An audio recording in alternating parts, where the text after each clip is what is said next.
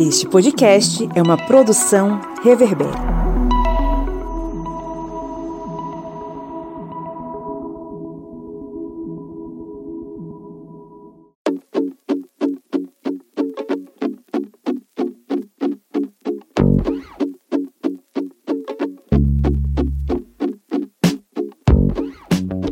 Olá, amigos do Historiante, tudo bem? Estamos voltando aqui com o seu pequeno programa, o seu pequeno podcast que é a Minipédia. E no tema de hoje nós vamos trazer tanto sobre uma série que foi bem conhecida, bem comentada, já estamos entrando aí para a terceira temporada e o pessoal já está comentando sobre a quarta temporada, mas nós vamos falar dela daqui a pouquinho e vamos também falar um pouquinho sobre Idade Média. Esse tema de hoje vai ser um tema bem interessante mas eu não vou estar aqui sozinho, vou estar bem acompanhado. Hoje eu estou acompanhado pela senhorita Bia Siqueira. Oi, gente, tô aqui de novo, e aí? E lá das terras, das terras míticas, das terras do sonho, onde dizem que o pessoal dança reggae juntinho, que eu acho que isso é uma lenda, temos a senhorita Joyce Oliveira. E aí, galera, beleza? Não, aqui a gente dança reggae junto, mas tem o Rei Sebastião que mora na, na Praia dos Lençóis e vira um touro com uma estrela na testa. É uma lenda que tem aqui. Tá vendo?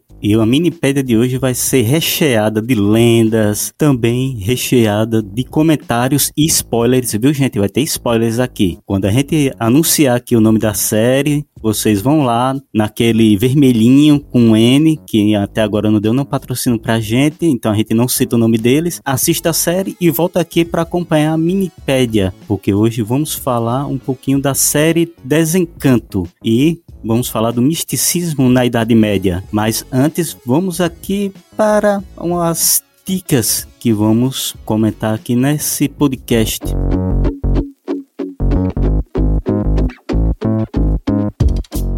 E a primeira dica, que vai ser um recadinho aí, é sobre o nosso aplicativo, não é, senhora Bia Siqueira? Isso mesmo, gente. Acho que já é de conhecimento geral do ouvinte do historiante que a gente tem um aplicativo para celular para você poder estudar em qualquer lugar, né?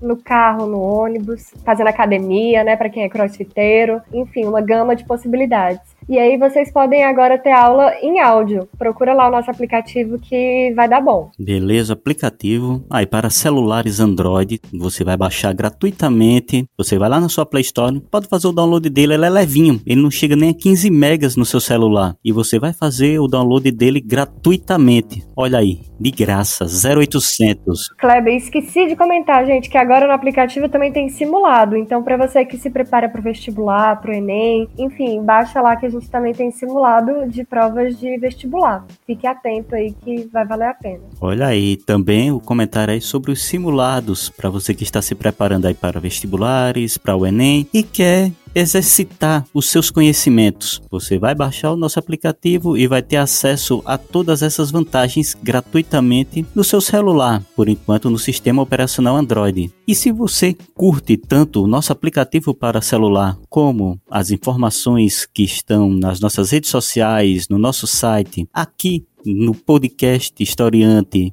e nos outros agregados da nossa família historiante de podcasts, você pode nos auxiliar a manter o portal historiante. Isso você indo lá no nosso Apoia-se. Não é mesmo, Joyce? Isso mesmo. Você que curte, né, as nossas produções, que estão no YouTube, que estão aqui nos agregadores, que está lá no Facebook, que está no Instagram, que está em todo lugar, assim como a história, né? Você pode apoiar é, o nosso projeto com o apoia-se.se barra historiante, tá? Nosso, o acesso tá lá no nosso, nosso, nossa bio lá no Instagram, né? E aí você pode estar ajudando a criar mais conteúdo que você vai gostar e vai usar em todo lugar. Beleza, você vai lá no nosso apoia-se, apoia.se barra historiante e vai auxiliar aqui o portal historiante. Então, vamos agora para o tema de hoje.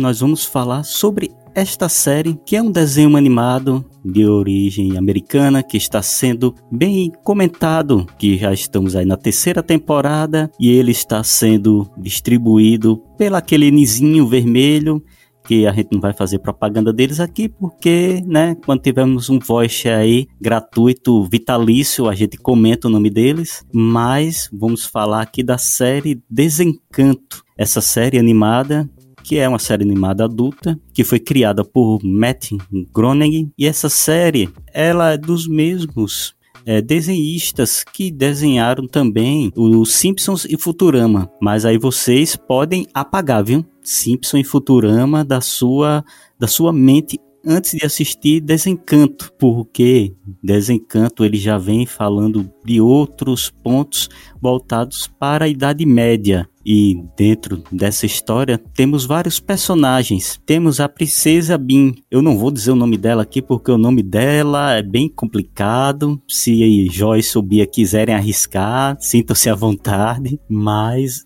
eu na história conhecida como Bin, e ela é princesa da Dreamland, que é a Terra dos Sonhos. E ela não é aquela princesa que vemos nas histórias da Disney, né? É aquela princesa rebelde, aquela princesa que gosta de virar um copo com aquela água que passarinho não bebe, e ela é acompanhada por dois amigos. E um dos amigos é um elfo, um elfo que digamos, é ingênuo, mas ali durante a história a gente vai vendo que ele vai ganhando certos tons de malandragem e temos também um demônio pessoal, que é o Lucy, que é a série Desencanto, que também é conhecida aí como Desencantamento em alguns locais, é uma série que vocês vão pegando vários pontos, não somente de entretenimento, mas também da própria história medieval.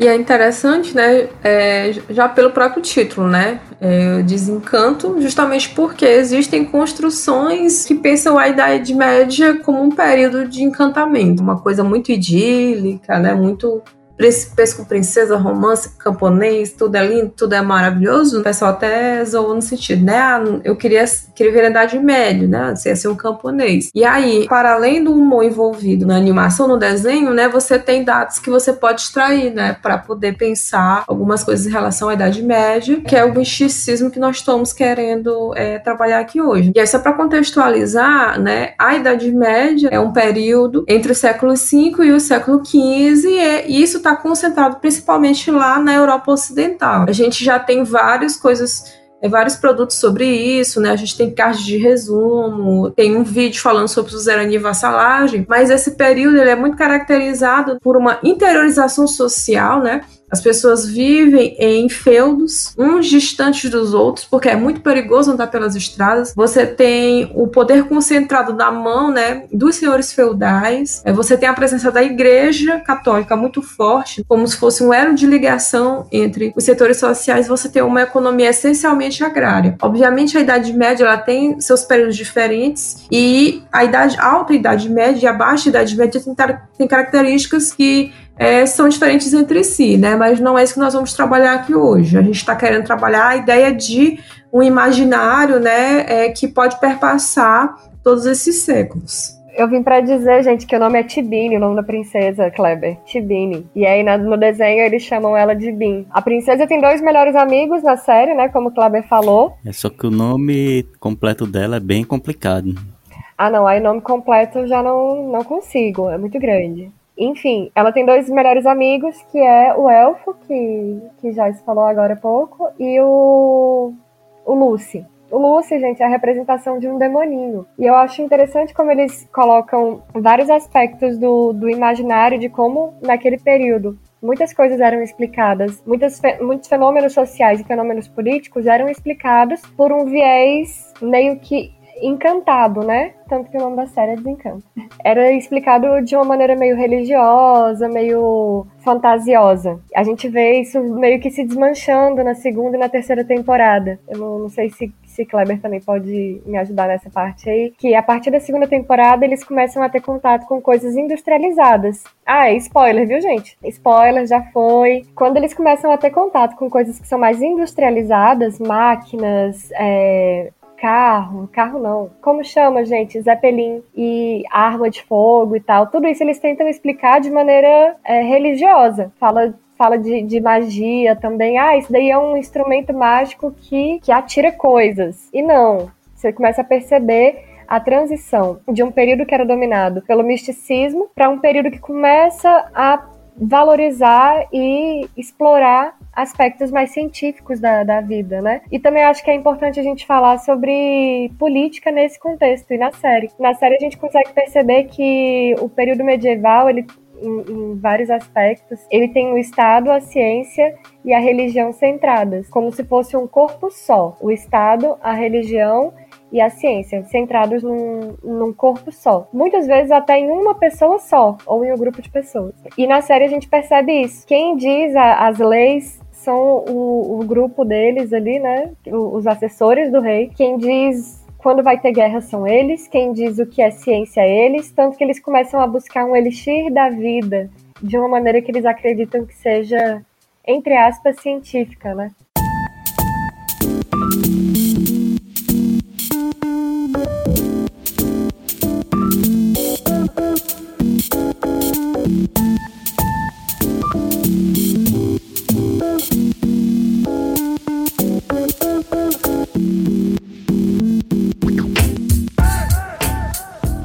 Essa parte que é bem interessante mesmo, a gente até contextualizar sobre a questão da Idade Média. As mulheres na Idade Média, elas tinham, principalmente as mulheres ligadas a famílias poderosas, digamos, entre aspas, uma função que era o matrimônio para criar esses elos entre famílias poderosas. É o que a gente vê até na própria série. Ali no iníciozinho, nos primeiros episódios, tem essa necessidade de se casar a princesa para manter um elo com o reino mais poderoso. E as mulheres poderosas na Idade Média, elas infelizmente tinham essa digamos, perda da sua liberdade em prol de uma necessidade do reino, que era muitas vezes o matrimônio para unir casas muito poderosas. Era algo que não ocorria com as plebeias camponesas, com as pessoas mais humildes. As mulheres mais humildes por incrível que pareça, na Idade Média elas tinham mais liberdade que as mulheres poderosas. Parece até uma contradição, mas havia sim essa, digamos, separação dentro da, do medievo.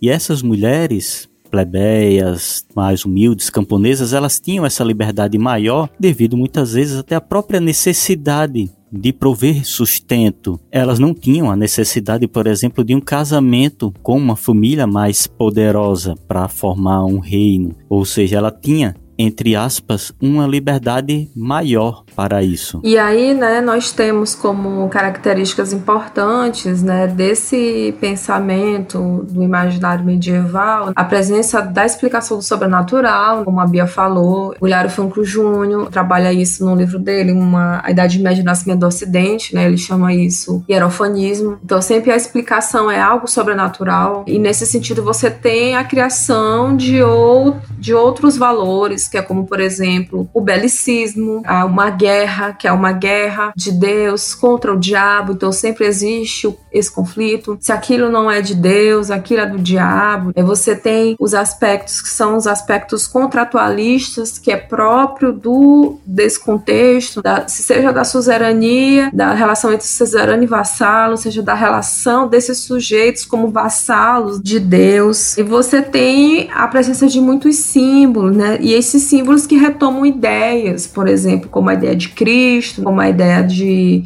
da morte como um fim, a ideia de, de uma redenção, por exemplo, ou a ideia de algo que é maldito como um símbolo né, da serpente. E todos esses valores, eles estão imiscuídos, ou seja, eles estão unidos na criação de de mitos, né, que vão traduzir, né, ou vão representar, no caso, ânsias da sociedade desse contexto. Aí a gente pode citar, por exemplo, aqui o mito, o mito do Preste João, né, que na verdade foi uma carta forjada que falava sobre um reino onde corria leite e mel, né, no Oriente, e como, por exemplo, o país da cocanha, né. No país da cocanha não havia velhice, né? não havia fome, não havia trabalho. E essas três dimensões do país da cocanha apontam para o quê? Né? Vão apontar para esse contexto do, do, medievo, né? que é baseado no medo da morte, né? De, no medo do desconhecido, do, do, trabalho todos os dias. O trabalho não existe apenas em dias sagrados, que em geral são de condições muito difíceis que a gente está falando aqui. Né? Então, essas narrativas elas apontam para aspectos sociais desse, desse contexto. É isso, né? Essa explicação mística do, dos fenômenos, não só sociais, como eu falei, mas também da natureza. De tentar explicar e justificar o que está acontecendo de alguma maneira. E se até então a ciência já não tinha o desenvolvimento que temos hoje, né? O o conhecimento sobre o universo, sobre a natureza, os fenômenos geográficos, enfim. Então tinha que se buscar uma maneira de explicar aquilo ali. Então, por exemplo, por que, que a maldade existe? Cadê? Por, por que, que as pessoas são ruins? E aí, logo no primeiro episódio da série, você vê a princesa Tibine, a princesa Bin, ganhando um demônio de estimação que é o Lucy. Então, é, é uma maneira de, de como as pessoas enxergavam, né? A maldade, ela existe porque existe um ser que vai te tentar a fazer coisas ruins, te buscar para o mau caminho, entre aspas, pro que achavam que era o mau caminho, não é isso? Então tinha toda essa explicação mística, né, por, por trás do, dos fenômenos. Acho que vários outros aspectos, né, gente, do, da, da série mostra isso. Por exemplo, eles tentando buscar um elixir da vida para que o rei pudesse viver mais e mais tempo. Como prolongar a vida? Isso não era um, um debate medicinal. Era um debate que misturava um pouco a ciência e a, e a religião, né? As crenças do, do, período. E eu queria retomar o que Kleber falou agora há pouco também da, da questão das mulheres. Eu ia falar só sobre a questão dos casamentos, que muitas vezes no, no período medieval a mulher ela era uma ferramenta, um instrumento político. Ela servia para criar elos com outros reinos. Ou você nascia homem, o príncipe, né, é homem, e vai herdar aquele trono e vai buscar uma companheira em outros reinos para fazer uma, um elo, fazer uma aliança, ou então a princesa nascida em algum reino vai ter que se casar com o príncipe de outro. E assim se estabelece os elos, as alianças, é, monopólios, né, gente, de grandes grandes organizações, grandes nações, nem sei se esse nome a gente pode usar para a Idade Média, e, e vai se criando esses, essas grandes sociedades. Eu acredito que a gente pode fazer um segundo episódio só para falar da temporada 2 e 3.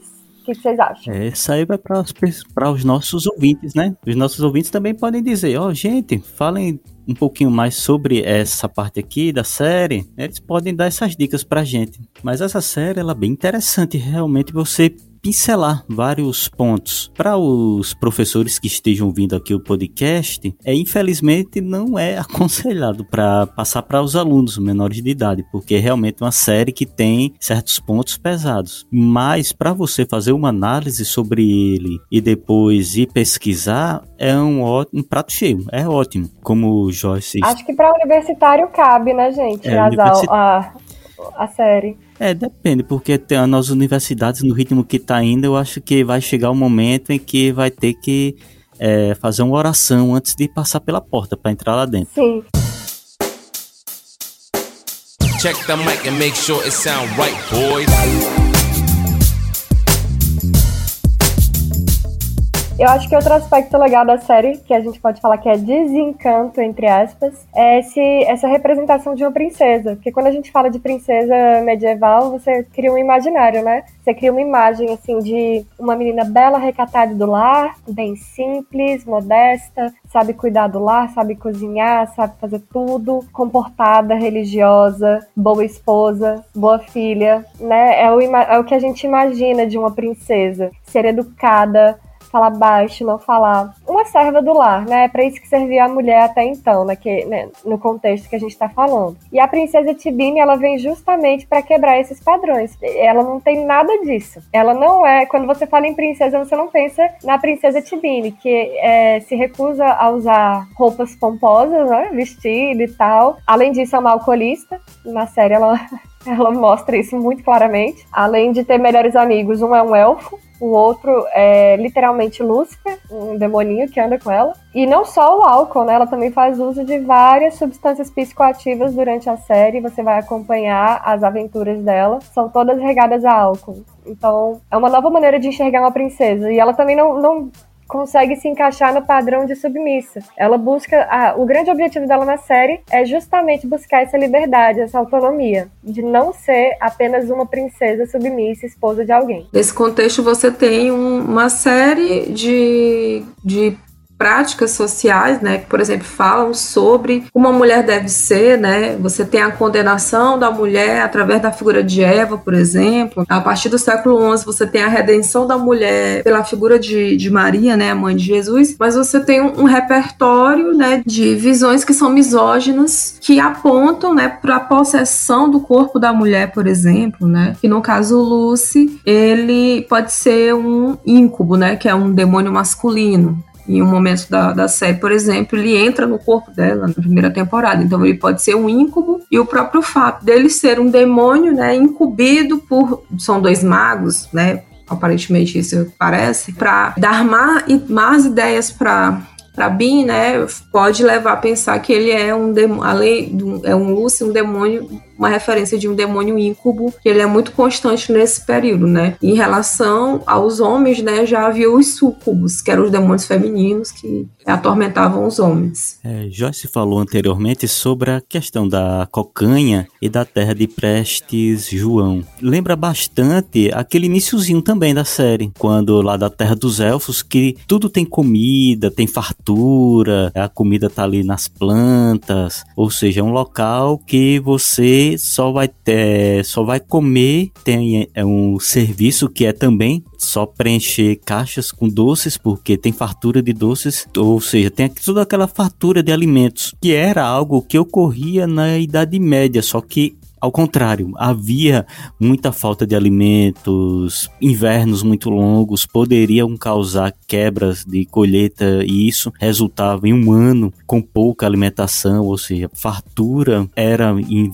vários períodos bem complicados se ter uma sobra alimentar. E aí vem aquela noção, aquela ideia de uma terra mística, uma terra que vai ter alimentos, vai ter fartura de alimentos, como é, a cocanha, que vai ter aquela fartura de alimentos, bebidas, é, o sexo vai ser livre, vai ser liberado, não vai ter pudores, ou seja, uma terra de prazeres da carne, do alimento. E esses, eu acho que um dos um dos livros mais interessantes é de Hilário, né? Hilário Franco Júnior. Acho que é dele realmente um que é, comenta sobre a Terra da Cocanha. E outra coisa que a gente pode pegar da série também, que na série sempre tem o, o elfo que tentam tirar o elixir da vida, fazer os experimentos para ter o elixir da vida, para ter uma vida longa. Na Idade Média, com relação à alquimia, se tinha também uma pesquisa para se tentar achar a pedra filosofal. E essa pedra filosofal não é a pedra do Harry Potter, viu, gente? Não é ela. Essa pedra filosofal medieval era aquela que se poderia transmutar, transformar metais é, sem valor em ouro. Você poderia transformar, por exemplo, o chumbo em ouro usando a pedra filosofal. E se havia essa busca por tentar descobri-la. E isso você pode ir pincelando na série. Lembrando que a série ela tem três temporadas. A última temporada foi agora em 2021. A primeira 2000, é, 2018, 2019, 2020 não teve, 2021 agora tem a terceira temporada. Que é maravilhosa, é a minha favorita. Você tem essa representação do outro também, né? Do outro como um, uma pessoa estranha, né? O outro como um monstro. Né? Você tem, por exemplo, os sujeitos do reino de Ona, né? Que são salamandras. Você tem os orcs. Você tem os gigantes, né? Então você tem um, conjunto de, suje de sujeitos que vão apontar, né? Olha, como aquilo ele não é humano, né? Olha, como aqui, né? É, nós somos humanos, por exemplo, que é muito desse pensamento é, do período medieval, né, do não conhecimento, né, é, de outras regiões, né, de terras distantes, ou até o contato com esse outro, por exemplo, se a gente pensa na, nas cruzadas, né, é uma visão que é uma visão distorcida, né, sobre esse outro diferente, que tem outra cultura, né, que não é cristão, por exemplo, né. Os elfos também representam, né, Joyce, essa diferença de cultura, essa representação do dos, dos diferentes dos outros como ser é, mitológico até. o que era comum, né? O que é estranho para mim, eu começo a, a tentar caracterizar ou qualificar, enfim, dentro de alguma coisa do meu imaginário. Se eu não conheço aquela comunidade, eu não conheço aquela cultura, eu vou tentar encaixar em alguma coisa que eu conheço. E isso a gente vê em, em, em todos os aspectos da série, porque é como se houvesse o reino do, do Zorg, né, que é onde a princesa Bin mora, e todos os outros reinos não têm pessoas iguais a eles. São sempre seres mágicos, seres mitológicos, né? Tem fada, tem tem ogro, tem um monte de coisa. Até o, o reino da, da rainha, da rainha Dagmar, também mostra as pessoas bem diferentes do que são no reino dos Zorg. Mas isso também é papo o próximo episódio, gente, porque fala sobre já uma outra temporada.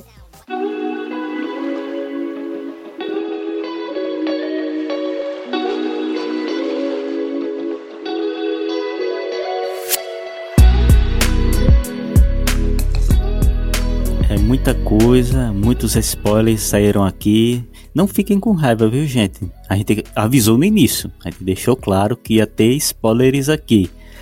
Mas falando sobre esses spoilers, vamos deixar também aqui umas dicas futuras aqui para os nossos ouvintes aqui do Historiante. Bom, é assim, né? Eu vou falar das minhas referências, né? Que são da minha graduação. Tava até comentando com vocês que eu não lembrava que eu gostava de estudar Idade Média. Já faz muito tempo, né? Isso foi em 2009 eu estudei. É, Hilário Franco Júnior, né? Idade Média, Nascimento do Ocidente, né? O Jacques Legoff, né? Que é um grande historiador, né? Um dos maiores medievalistas, né?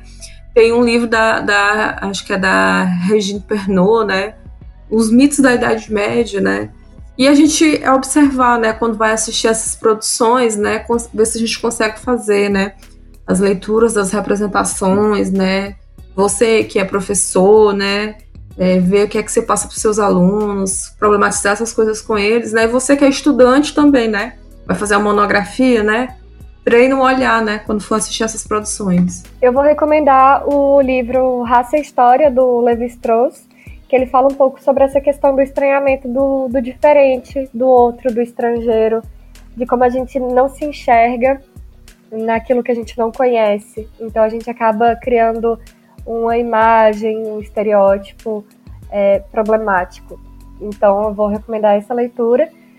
E, e é legal de você ler um pouco sobre antropologia, um pouco sobre os papéis sociais, os papéis sociais do trabalho, enfim, hierarquias, castas, e assistir esse tipo de produção audiovisual, né?